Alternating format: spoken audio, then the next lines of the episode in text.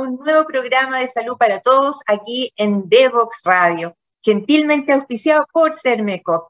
Tenemos hoy día un temazo gigante que es diabetes. Yo he campaneado bastante con este tema y hoy día tenemos una eh, estupenda invitada para hablar de esto y quién mejor que la presidenta de la Sociedad Chilena de Diabetes. Eh, vamos a conversar con la doctora Cecilia Vargas, quien está ya lista y dispuesta para eh, avanzar en mostrarnos quién es la nueva sociedad de diabetes. Ella es la presidenta actual y tiene muchos planes y lo más bonito de todo esto y que vamos a hablar hoy es que le va a dar un espacio a los pacientes en su próximo congreso, que es el próximo fin de semana. Así es que no esperemos más, vamos a la primera pausa musical y volvemos de inmediato a conversar de diabetes con la doctora Cecilia Vargas.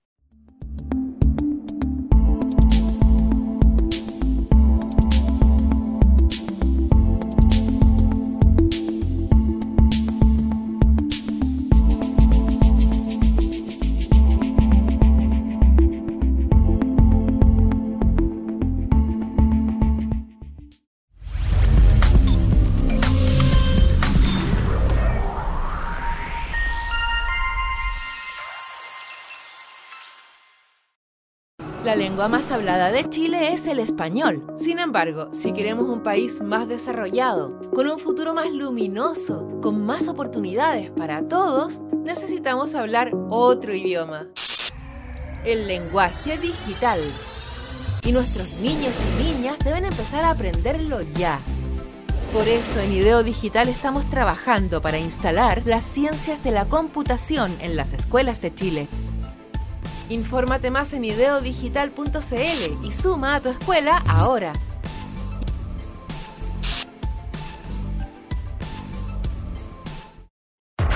Te invitamos a conocer el destacado rol central de la educación técnica profesional en Chile, sus innovaciones, desarrollos y el importante impacto que genera en las personas y los territorios. Cada jueves, 17 horas, junto a Elizabeth Zapata, solo en divoxradio.com. Y ahora sí vamos a entrar de lleno en nuestra conversación con la doctora Cecilia Vargas, a quien saludo de inmediato. ¿Cómo estás, Cecilia? Gracias por estar hoy día con nosotros. No, gracias a ti, Carolina, gracias a la radio, para poder compartir con ustedes nuestras experiencias y, y todos nuestros, nuestros objetivos. Exacto, mira, aquí tenemos que contarle a nuestros auditores que cuando se suben a una micro de 50 asientos, seis de esos pacientes son diabéticos por lo menos, porque 12% eh, de la población está afectada por una enfermedad en la que el conocimiento se ha expandido eh, enormemente en el último tiempo. Pero antes que todo, quiero que tú te presentes, querida eh, Cecilia, médico, internista, con un posgrado en diabetes. quiero preguntarte, ¿qué te motivó a seguir este rumbo? Y ya vamos a conversar de cómo esta es una especialidad que increíblemente ha sido un desarrollo de los últimos años nomás. ¿Por qué llegaste a ser eh, médico especialista en diabetes? Bueno, fue un poco al azar, fíjate. Yo cuando venía retornando a la, de, mi, de mi periodo asistencial obligatorio, porque yo hice mi beca de medicina interna a través del ministerio, ya. y tuve que retornar tres años como internista, eh, terminando ese periodo asistencial, me incorporé a un hospital, el Hospital Padre Hurtado, en donde todavía trabajo, hasta hace mucho tiempo atrás. Y tenían un volumen muy importante de personas con diabetes sin eh, personas eh, con expertise para el manejo de los pacientes. se sabía y se, asumía que el, que el manejo de las personas con diabetes era complejo y se necesitaba gente. Así que visionariamente, digo yo, que eh, mi jefe entonces dijo, bueno, vamos a mandar a una doctora a hacer un entrenamiento en práctica acerca de diabetes y me enviaron al hospital en donde yo me había formado como médico internista, que era el Hospital San Juan de Dios. Ah, cuna, de diabetólogos. Cuna de los diabetólogos chilenos. Claro. Entonces, eh, tuve un entrenamiento en práctica durante seis meses, donde después de eso volví a ver pacientes con diabetes, pero ya con un conocimiento mayor que la, de, que la que uno recibe como médico internista. Eh, pero sin lugar a dudas, con el paso del tiempo uno se da cuenta que necesita perfeccionarse más. Entonces, tan pronto se abrió la posibilidad de hacer el postítulo de diabetes en la Universidad de Chile, en el Hospital Clínico de la Universidad de Chile, yo me postulé. Perfecto. Y fuimos nosotros los prototipos de los futuros especialistas ya con el programa de formación acreditado de la Universidad de Chile como eh, especialistas en, en diabetes del adulto. Así que eh, nosotros partimos como, como las primeras eh, personas formándose ya con un programa formal dentro, eh, como una especialidad derivada de la medicina interna. Mira, qué interesante. claro. Más de, más de 10 años contémosles a, nuestros auditores que no necesariamente saben cómo es esto de la formación de los especialistas, que en Chile una persona sale de medicina después de estudiar siete años y si se quiere dedicar a estas grandes especialidades, ¿cierto? A la medicina interna, tiene que estudiar otros tres años y después tiene que hacer un programa de formación sobre el tema específico.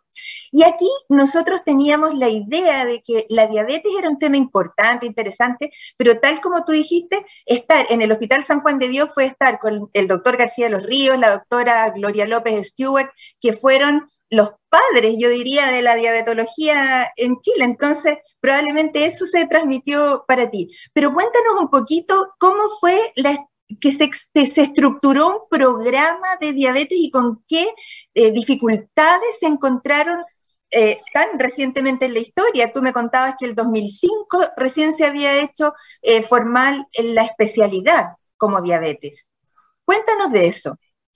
Bueno, la, la, razón de esto es porque la diabetología ha crecido en, en, cuanto al conocimiento de, de de por qué se, se desarrolla o por qué las personas tienen diabetes, eh, de manera muy importante.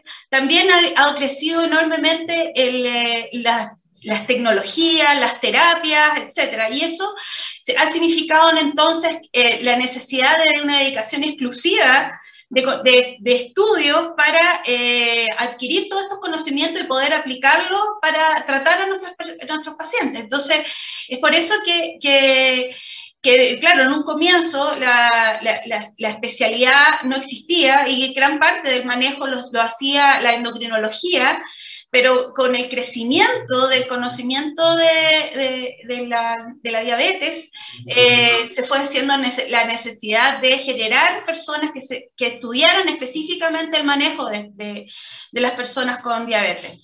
Eh, esa fue la, razón. Y las dificultades, bueno, eh, muchas, pues, porque se tuvieron que generar... Cuéntanos, cuéntanos alguna. Claro, se, generaron, claro, tuvieron, se tuvieron que generar programas de formación, porque no existían. Existían programas de postítulo, pero un programa de formación acreditado universitario fue un desafío que se... Eh, realizó a finales de la década del, del 2000, 2010, al final de, eso, ahí empezó a generarse ya los programas. Y fueron programas tanto en la Chile como en la Universidad Católica. Yo estoy impactada escuchándote porque resulta que desde la primera a la tercera encuesta nacional de salud vimos frente a nuestros ojos que se triplicó la, la prevalencia de la enfermedad.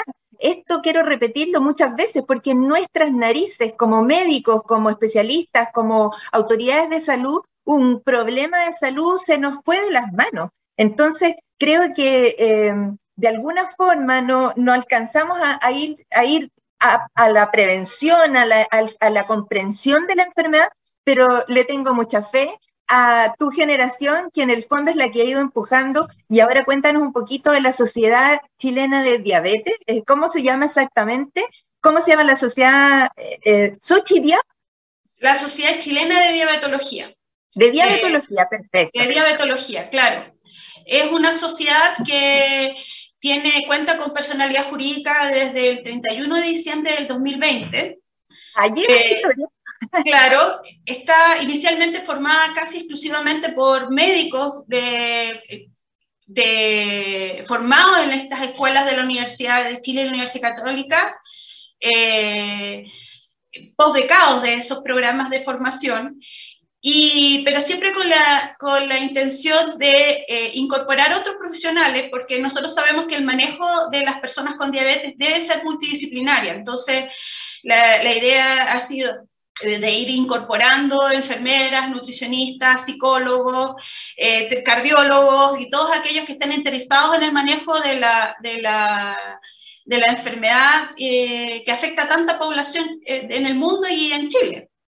Sobre todo, claro, porque en esto también inciden mucho los hábitos alimentarios de la población, inciden también eh, las circunstancias, por ejemplo, que en nuestro país el índice de tabaquismo es muy alto, entonces ambas cosas se, confabulan para deteriorar más si están juntas la, salud de, los chilenos y tienen en común que además son prevenibles, o sea, de alguna manera, y en eso también quiero que, nos vayas contando qué fue lo que animó realmente a la formación de la Xochidiab. Es una sociedad que apunta a actividades preventivas, de difusión, o, o es para que se especialicen más los especialistas. Cuéntanos de eso.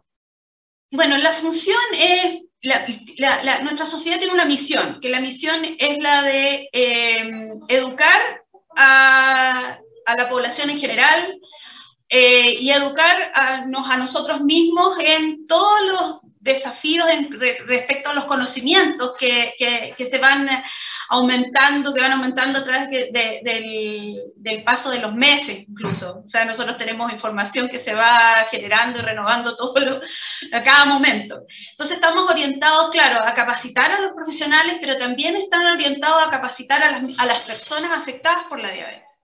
Entonces es como eh, y, también eh, en, apoyar a las autoridades en la toma de decisiones relacionadas a políticas públicas, o sea, es bastante amplio, porque nosotros conocemos de las limitaciones que tienen las personas con, con diabetes en relación a su tratamiento. Eh, sabemos que muchas veces ellos tienen dificultades en, en acceder a terapias adecuadas, a que las personas que los traten sepan indicarlo también sabemos que existen limitaciones relacionadas con el acceso a, la, atención de los, equipos de, de los equipos de salud. O sea, un paciente tiene posibilidades de, ser atendido, pero no sabe cuándo va a volver a ser, ser evaluado. Eh, todo ese tipo de cosas es lo que quiere la sociedad hacerse cargo como eh, de aprender nosotros, de poder tener los conocimientos y también de, poder guiar a la población y a las autoridades si es que nos, nos, eh, solicitan asistencia, de poder eh, mejorar la atención de las personas y que, que tengan una atención correcta. Justo. Claro, eso de constituirse en un referente de las personas, o sea, de la población, creo que es un elemento fundamental, porque cuando tú quieres eh, que, las, que las personas tomen conciencia y no sean solo objeto de tratamientos, ¿cierto? Sino que tomen conciencia de que pueden prevenir la enfermedad, de que cuando la tienen, tienen derecho al acceso a la, a la tecnología y a las, a las terapias y a las consultas, básicamente, pero ahí tú te vas dando cuenta que muchas veces eh, esto está enfocado más bien, las autoridades de salud se enfocan en el proceso, pero no, no, solamente, no, no necesariamente en el resultado. Y ahí es donde los, los, especialistas saben exactamente dónde apretar la tecla. Esto lo vivimos este año, desgraciadamente, los dos años de pandemia, cuando nos hemos dado cuenta que el comité asesor, por ejemplo, de COVID fue eh, realmente decisor, o sea, fue un, un, elemento de especialistas que trabajaban con todas las armas eh, del conocimiento de la ciencia para que las autoridades guiaran bien los procesos de salud. Y en el caso de la diabetes, si ustedes se, se convierten, digamos, en esta figura que es la figura confiable, que, que eh, va a defender sus intereses, entonces vamos a ir, espero, por un mejor camino que como hemos ido en este último tiempo, que fue como que la diabetes no tuvo, no tuvo ninguna, ninguna figuración muy importante cuando yo siento que es uno de los problemas junto con la obesidad y el tabaco, repito, y la hipertensión, creo que las enfermedades crónicas no transmisibles son las que realmente definen el camino de la salud de los chilenos. Eh, en ese sentido, cuéntanos un poquito más qué, qué acciones concretas están eh, ustedes como Sociedad Chilena de Diabetología eh, promoviendo para este año. Bueno, primero nosotros tenemos nuestro congreso, que es este, este fin de semana. Que, Dinos la fecha, la fecha. Sí, es, el jueves, este jueves 7, el 8 y el, 9 terminamos. Somos 7, 8 y 9 de, abril. Abril. De abril. Y cuya finalidad es, eh, eh, ¿cómo que se llama? Entregar información nueva a, los profesionales que atienden a las personas con diabetes. Esto incluye a médicos, enfermeras, nutricionistas. Vamos a hacer eh, actividades que van a ser eh, dirigidas a cada uno de estos eh, profesionales. También tenemos una actividad dirigida a los pacientes para enseñarles acerca de su propia enfermedad, de su condición, como para poder ellos también empoderarse en la toma de decisiones. Eh, durante el resto del año tenemos actividades de otras actividades educativas, tenemos un par de cursos, un curso de, de diabetes y embarazo y otro de, manejo de pie diabético. Y eh, estamos, eh, vamos a participar eh, en el desarrollo de algunos consensos, el consenso de manejo de terapia no farmacológica y farmacológica de diabetes tipo 2. Esperamos participar activamente en la renovación de la, del, de la ¿cómo que se llama? El consenso, el manejo de diabetes tipo 1 a nivel del Ministerio de Salud. ¿Ya? Eh, y vamos a estar siempre atentos en todo tipo de gestiones relacionadas con el manejo de los pacientes. Perfecto. Una de las cosas que me llamó mucho la atención de lo que acabas de decir es que va a haber un espacio para los pacientes en el Congreso de la Sociedad, ¿cierto? Eh, cuéntanos cómo, cómo, los pacientes van a acceder o cómo se pueden inscribir. Eh, ¿Es online esta, esta participación? Es online es online y la manera de poder eh, participar es inscribiéndose. Eh, nosotros tenemos una página del Congreso que se llama Congreso Sochidiac, que las personas al ingresar directamente, uno eh, tiene dos perfiles, uno de, inscripción para profesionales y una inscripción para, para pacientes. Y ahí vienen las instrucciones de cómo poder inscribirse. Están todos invitados, la verdad. ¿Y esto tiene costo o es, sin costo? es sin costo, es online. La, parte de los profesionales es con costo, pero, pero para los pacientes es sin costo. Es sin costo, vamos a repetir, es eh, www.congresosochidia. So, ah, sí, Congreso Sochidia.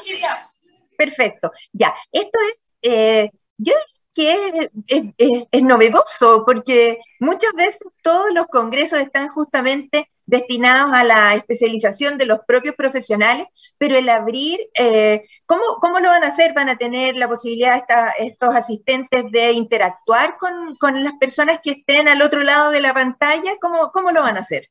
Así va a ser. Se va a hacer eh, una exposición, eh, van a haber tres exposiciones de autocuidado, de, de uno hecho por nutricionista, otra por un, eh, un profesional del, eh, médico y otro una eh, enfermera que van a estar orientando acerca de conocimientos básicos que deben tener los pacientes para mejorar su automanejo, porque aquí es clave, nosotros hablamos de automanejo, ¿ya?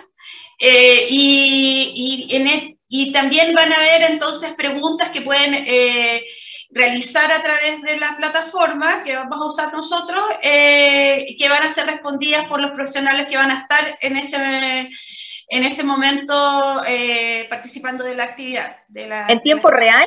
¿Va a haber interacción? Las, las charlas están grabadas, pero la, la, discusión va a ser en tiempo real. abierta. Ah, mira, súper interesante, lo vamos a repetir. Congreso Sochidia de Sociedad Chilena de Diabetología, Congreso Sochidia eh, eh, inscripción gratuita, interacción con los profesionales, un punto de encuentro para que las personas que tengan inquietudes, preguntas desde las más básicas, ¿tengo diabetes?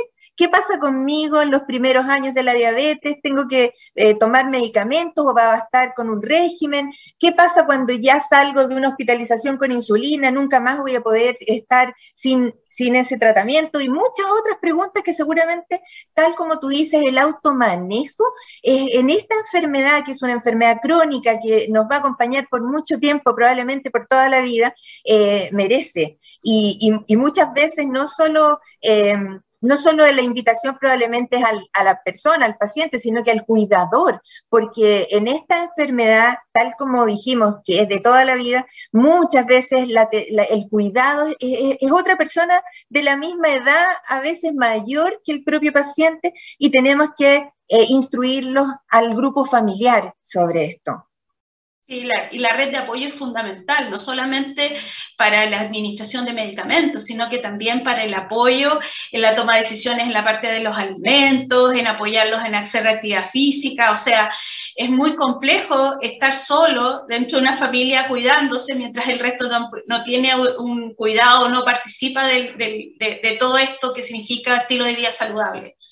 Y, no solo, claro, no solo el pensar en una vida extremadamente saludable, sino que en, el, en lo más cotidiano, porque si yo tengo un alcohólico en rehabilitación en la familia, a todo el mundo le queda claro que no tiene que comprar alcohol en solidaridad a la persona que es alcohólica. Si yo tengo una persona asmática en la familia, nadie va a fumar delante de él. Pero el problema es que con la comida, con, con, con, con e, es una cosa mucho más cotidiana y que la gente no tiene incorporado que eso también es parte, el, ordenar a toda la familia eh, es el parte fundamental del cumplimiento de las indicaciones, no basta con darle los medicamentos.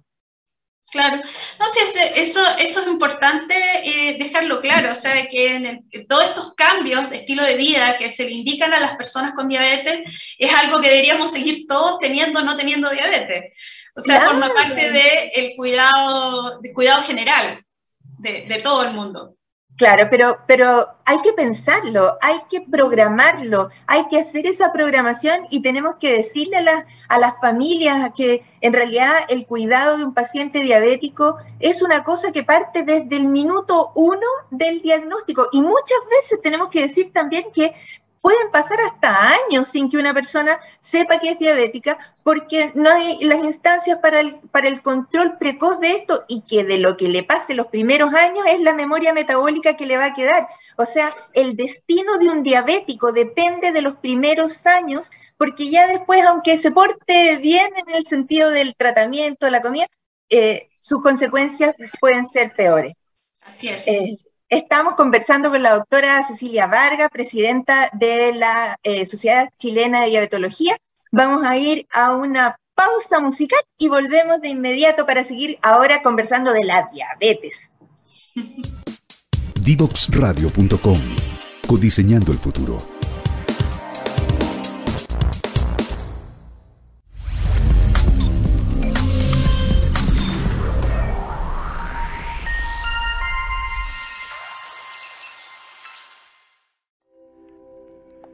Cermecop es una cooperativa que a lo largo de la historia ha puesto a las personas en el centro, asumiendo el compromiso de protegerlas, brindándoles acceso a una salud oportuna sin importar su edad, sexo o si tienen enfermedades preexistentes. Nadie debe ser excluido. Hoy queremos que conozcas Vive Sermecop, un programa de descuentos y beneficios en salud donde podrás acceder a atenciones con especialistas, exámenes, telemedicina ilimitada, sin costo para ti y mucho más. Ingresa a vivesermecop.cl, utiliza el código Vive Mujer y recibe un 20% de descuento.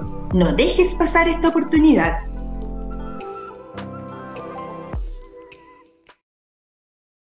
Y aquí estamos de vuelta con la doctora Cecilia Vargas, presidenta de la Sociedad Chilena de Diabetología, para hablar de, esta especialidad que es, sorprendentemente tan nueva en la historia de los especialistas de nuestro país. Ya decíamos, el 2005 se reconoce como especialidad, el 2020 recién aparece esta sociedad eh, a la que le deseamos, pero el mayor éxito, pero que son todavía eh, pocas personas porque entre ellos tienen que también colaborar para la formación de nuevos especialistas y esa formación de nuevos especialistas, eh, ya habíamos dicho que primero tenían que ser internistas tres años, después eh, dos años más de diabetes, pero hoy día cuéntanos, doctora Vargas, ¿qué opciones tiene un médico para dedicarse a eh, ser diabetólogo? ¿Cuáles son los programas de formación que se ofrecen en este minuto?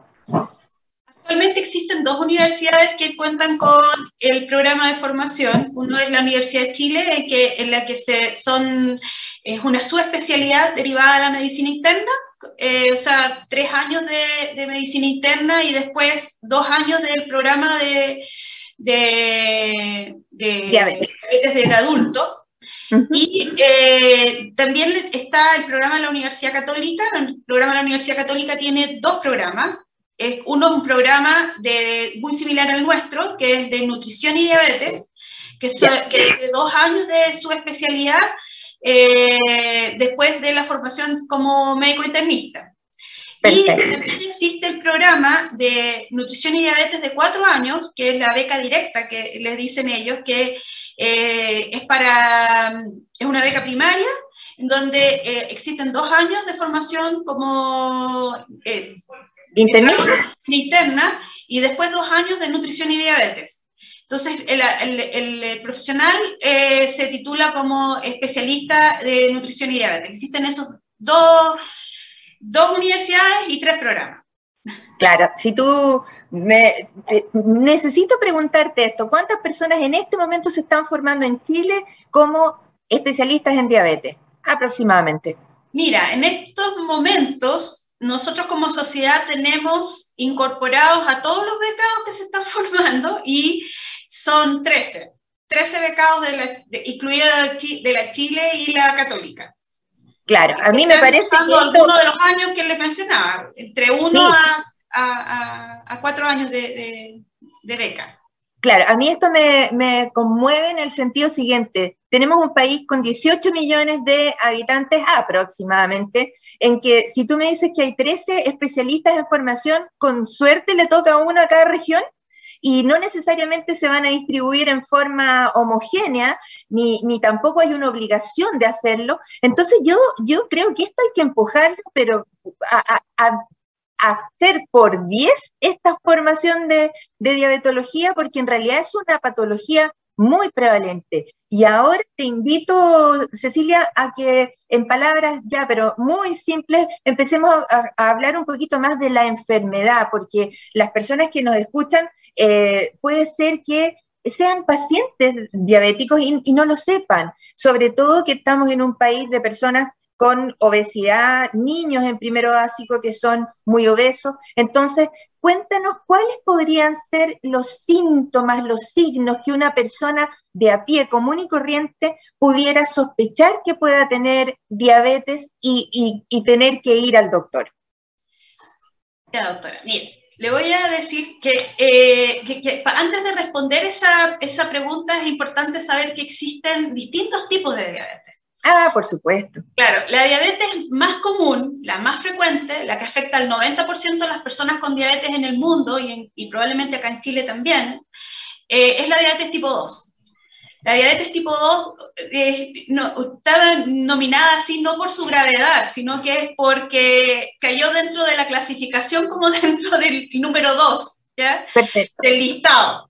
Y la diabetes tipo 2 es la que eh, afecta, eh, como le digo yo, a las personas que tienen mayor riesgo de tener otras enfermedades como hipertensión, obesidad, infarto, familiares de diabetes, claro, tiene, está muy asociada a enfermedades eh, cardiovasculares y esa diabetes inicialmente no da síntomas.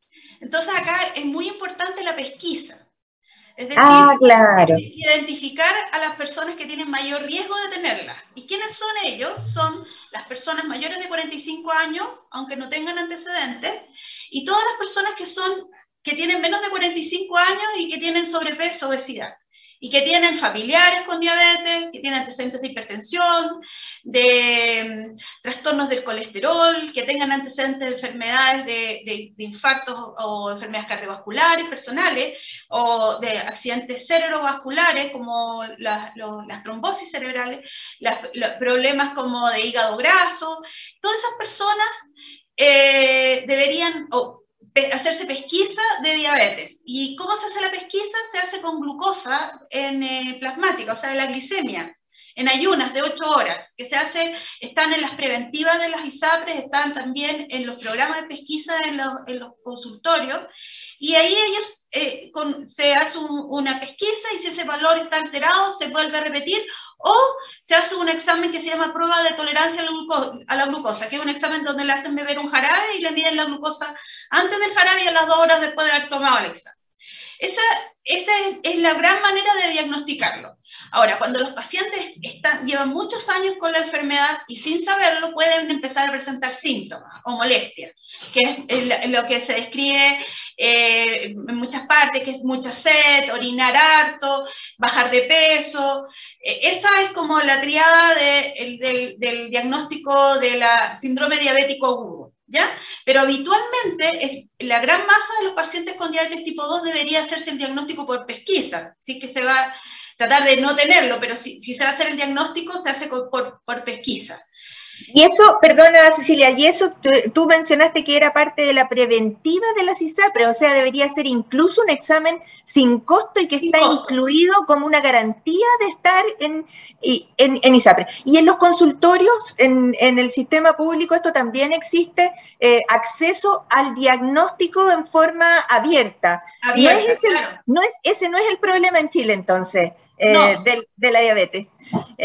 Eh, ¿Y cómo, cómo, cuál es el valor exacto de la glicemia de ayunas para hacer un diagnóstico certero de diabetes y si basta una toma o ya se tiene que confirmar con una segunda oportunidad?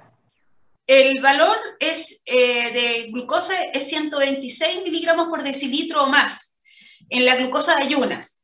Y se tiene que hacer confirmación en un día diferente con ese examen, pero también se puede hacer con un examen que se llama hemoglobina glicosilada, ¿ya? Que es un examen que no requiere ayunas y que eh, refleja el promedio de la glucosa de los últimos eh, tres años. Está aprobada recientemente esa técnica para hacer diagnóstico eh, de diabetes tipo 2.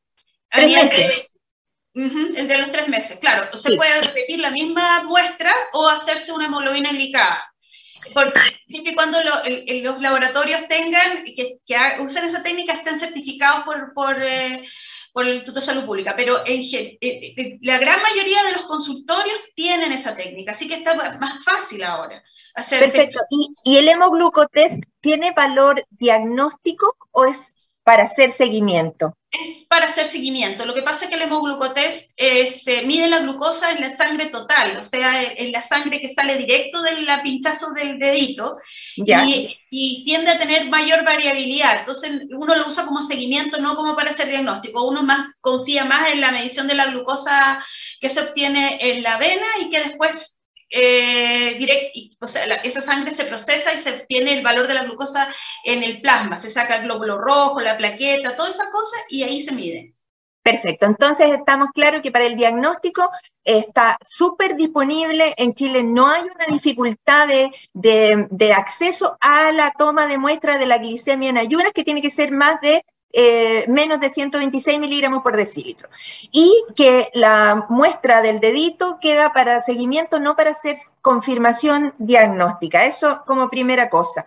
Y eh, entonces si tenemos acceso en Chile al diagnóstico y los síntomas desgraciadamente no nos van a acompañar mucho porque uno podría tener esto como un asesino silencioso porque no tiene, no tiene muchos síntomas en, mucho tiempo. Eh, entonces, ¿qué, ¿cuáles son los pasos para lograr tener una, una diabetes bien controlada? Eh, aparte del régimen y de la vida sana y el ejercicio, ¿hay ah, un protocolo? Tú mencionabas el protocolo GES o los consensos de manejo. ¿Esto es así de Erika Magallanes? ¿Los doctores en Chile deberían cumplir ese, ese protocolo de tratamiento? Claro. El protocolo de tratamiento es bastante, es bastante sencillo en un inicio. O sea, la pesquisa está, hay que realizarla, ¿ya? Eh, y, ahí, con un examen que esté alterado, uno tiene un plazo para hacer la confirmación diagnóstica. Después de eso, uno tiene que iniciar terapia. Y la terapia incluye cambios de estilo de vida que, que tienen que acompañar a la, a, la, a la, persona durante toda su vida. Y ahí es tan importante entonces la participación de la enfermera, el nutricionista y el equipo de salud para poder incentivar en los cambios de estilo de vida. Y en pacientes con diabetes tipo 2, el fármaco de elección de inicio es, metformina, que es un medicamento que está disponible en la canasta GES de todas, tanto de ISAPRES como de, de a nivel del Ministerio de Salud. Público? Claro, del sistema público. Y eh, después uno va eligiendo la terapia dependiendo de cuán descompensada está la persona. O sea, uno puede agregar algunos medicamentos que están dentro de la canasta que no nos gustan mucho, pero es lo que tenemos, que es glibenclamida.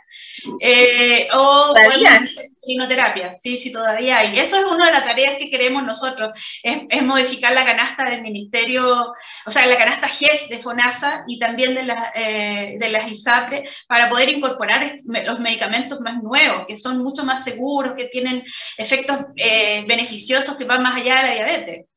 Sí, déjame contar una pequeña anécdota que no me acuerdo exactamente eh, cuáles fueron los fármacos, pero esto es muy interesante porque en los años ¿qué? 40, 50 se estaba probando un antibiótico y se vio que las personas eh, llegaban a convulsionar y bajaba el azúcar en ellos, entonces se descubrieron los hipoglicemiantes una vez más, así como de refilón en la historia, eh, y esto, el hipoglicemiante es el medicamento que hace bajar la glicemia, pero resulta que eh, el medicamento que acaba de mencionar Cecilia es un medicamento de larga acción que baja significativamente el azúcar, sobre todo en las personas en las noches, en las personas de más edad, y que puede tener asociado algún evento eh, secundario grave. Entonces, por eso es que lo, que lo que la ciencia ha atendido el último tiempo es a buscar medicamentos que primero que nada sean seguros. Esa es la primera cosa. Y la segunda cosa es que sean, por supuesto, eficaces. Y aquí, eh, solamente para, para eh, reflejar tal vez lo que las personas piensan, la diabetes no es siempre un déficit de insulina, que eso es en la diabetes tipo 1, en que hay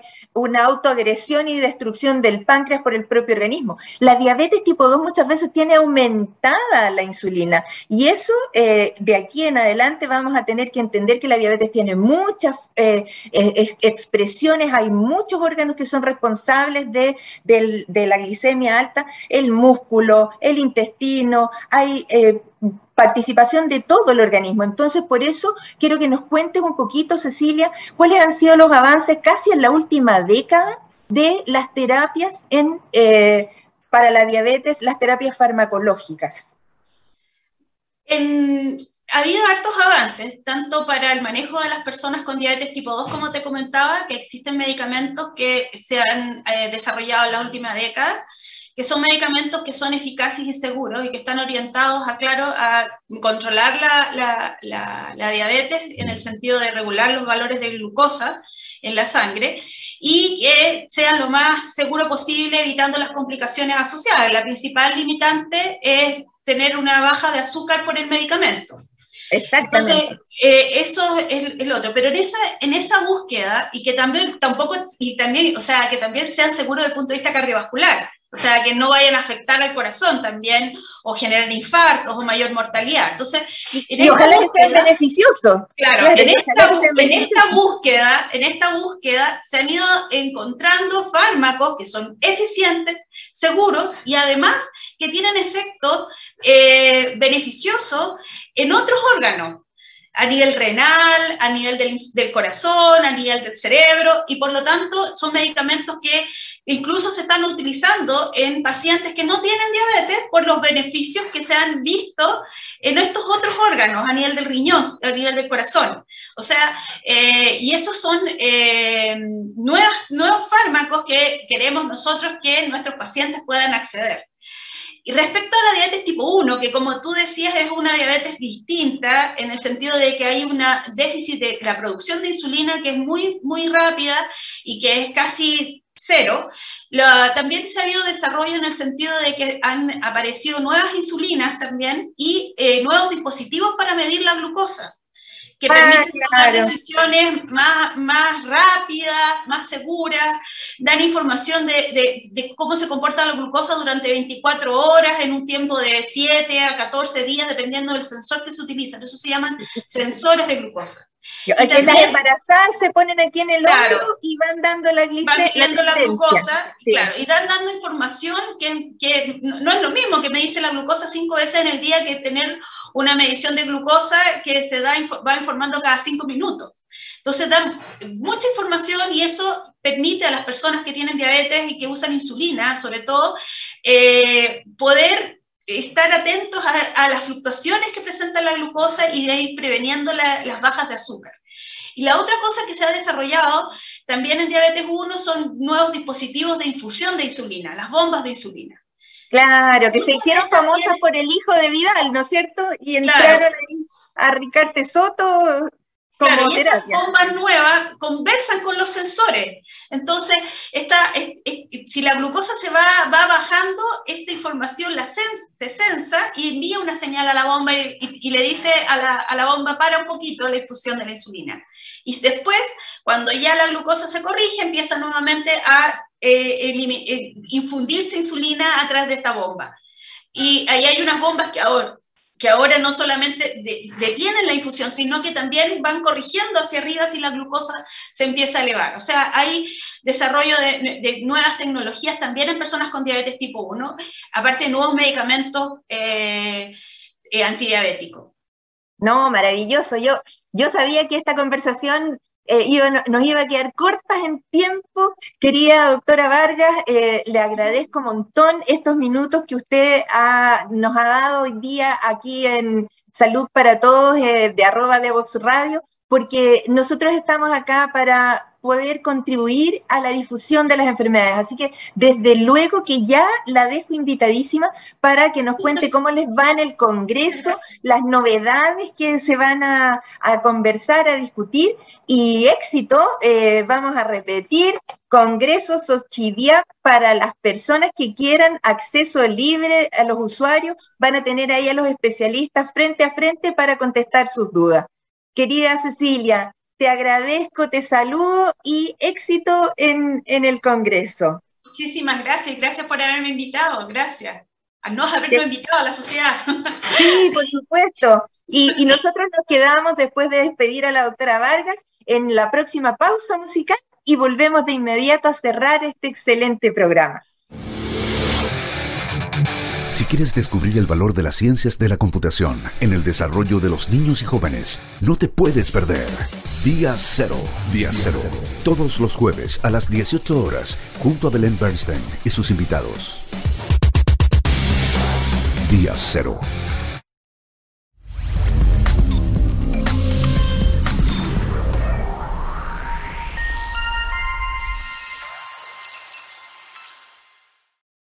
La lengua más hablada de Chile es el español. Sin embargo, si queremos un país más desarrollado, con un futuro más luminoso, con más oportunidades para todos, necesitamos hablar otro idioma. El lenguaje digital. Y nuestros niños y niñas deben empezar a aprenderlo ya. Por eso en IDEO Digital estamos trabajando para instalar las ciencias de la computación en las escuelas de Chile Infórmate más en ideodigital.cl y suma a tu escuela ahora.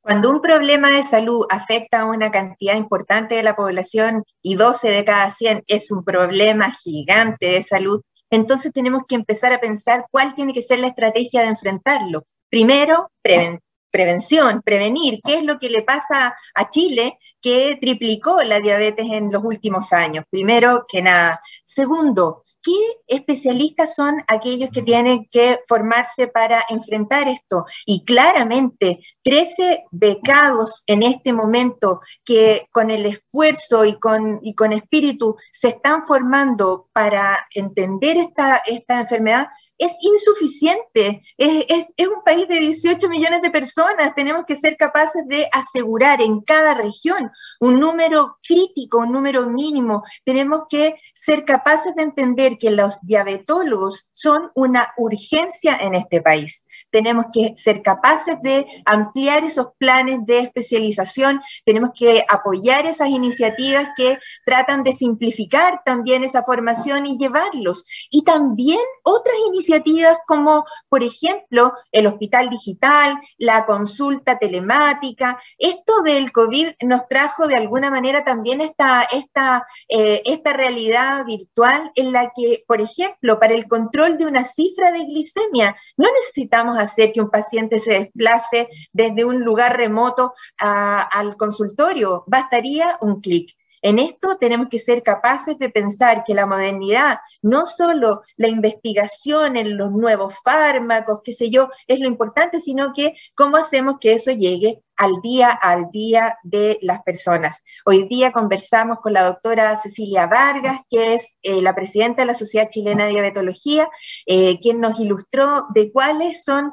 los problemas en la formación en este momento de los especialistas, hacia dónde tenemos que empujar en la modernidad y que tenemos disponibles medicamentos y terapias, pero tenemos que ser capaces de convencer a las autoridades que son indispensables, que es para el bien de todo nuestro país. Los invito a una próxima eh, emisión de nuestro programa aquí en The Vox Radio. Que estén bien.